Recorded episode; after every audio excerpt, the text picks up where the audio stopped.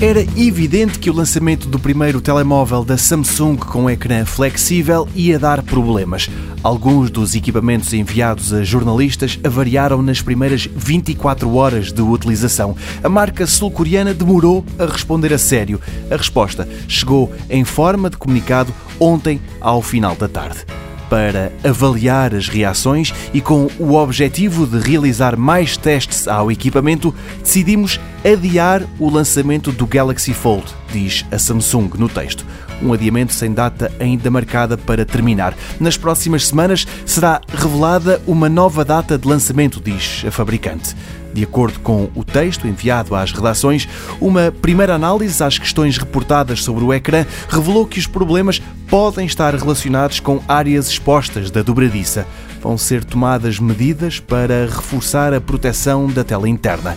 Esse era um dos problemas, mas havia um outro, igualmente preocupante.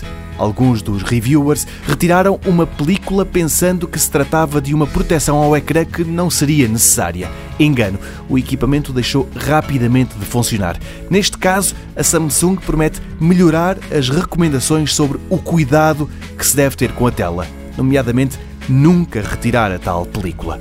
Não era difícil antever que a Samsung se preparava para enfrentar uma monumental batalha de problemas. Hoje em dia, ninguém quer tratar um telemóvel como se fosse um bebê e, a julgar pelas primeiras impressões, seria assim que os utilizadores do Galaxy Fold teriam de agir para evitar problemas e avarias. O adiamento do lançamento parece ser um mal muito menor face àqueles que teria pela frente caso avançasse com a venda.